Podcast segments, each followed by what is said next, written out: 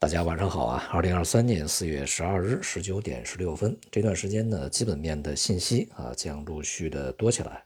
我们内部啊、外部啊一些经济数据啊将比较密集的公布，比如说像今天稍晚啊，美国的通胀数据啊啊和我们国家的重要的经济和金融数据啊都将出来。那么市场呢，在这些这个数据啊呃明确出台之前。仍然啊，局限在一个区间里面去进行波动，并没有明显的一个方向指引啊，内外部都是如此。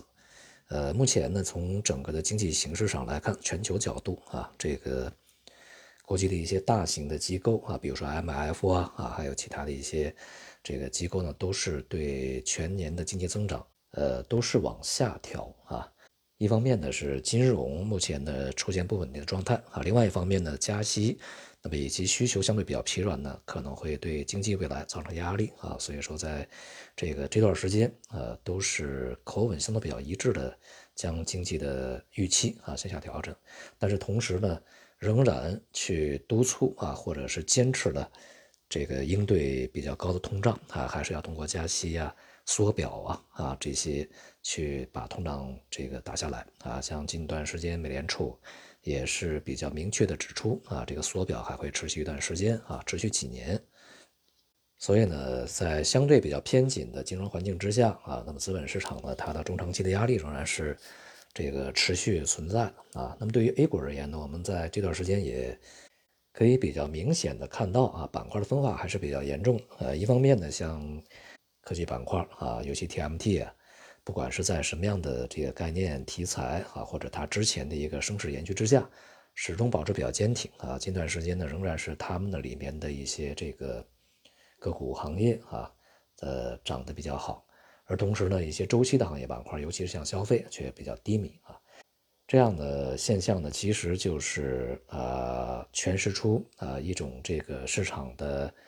呃，逻辑的改变啊，就是在之前啊，去年年底、今年年初，都是一个周期推动的逻辑啊，就是在今年呢，这个中国经济会迅速的恢复啊，所以说周期类的行业板块会上涨。但是呢，我们从在一季度啊，这个到现在吧，四月中旬啊，一系列的经济数据呢，对这种预期其实已经是基本正位了啊，因此呢，市场就转向到啊这个科技题材的炒作啊，所以。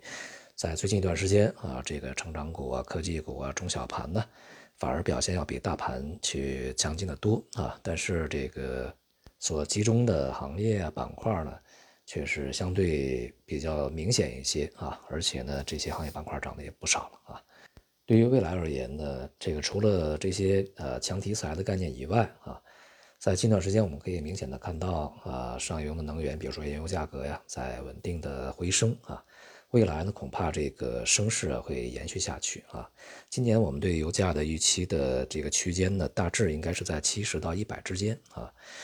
未来呢，从中期的一个角度看啊，价格呢应该向上档的区间，就是接近一百啊，九十以上到一百这个区间呢去运行啊。在这个过程中呢，对于这个资源类啊，尤其是上游能源类的一些行业板块呢，会带来一定的支持啊。而这种支持呢，可能还会延续一段时间。总体来讲呢，对于全球的市场而言，在不发生呃急剧变化的这个金融波动啊，或者是一些危机出现的情况之下，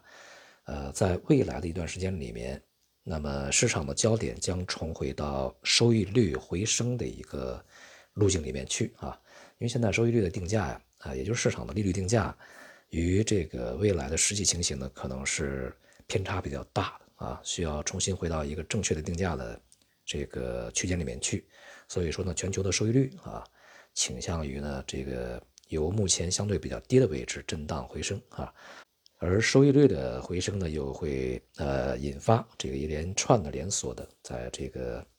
呃主要的资产啊以及主要市场里面的一些反应啊，预计呢在近几周啊这种形式就将出现，当然它可能会配合着这个。经济数据的不断出台啊，来去进行炒作啊。总体来讲呢，A 股啊还是一个结构行情，并且在当前啊，板块轮动上升的可能性是非常小的啊。除了少数行业板块在未来一段时间还会有所表现以外，可能大多数的这个权重的行业板块啊，它的重心呢都还是一个下行的状态啊。所以呢，若要参与其中，恐怕呢，在呃近段时间啊，需要相对比较聚焦一些啊，集中一些板块，呃，机会呢并不是特别多啊。好，今天就到这里，谢谢大家。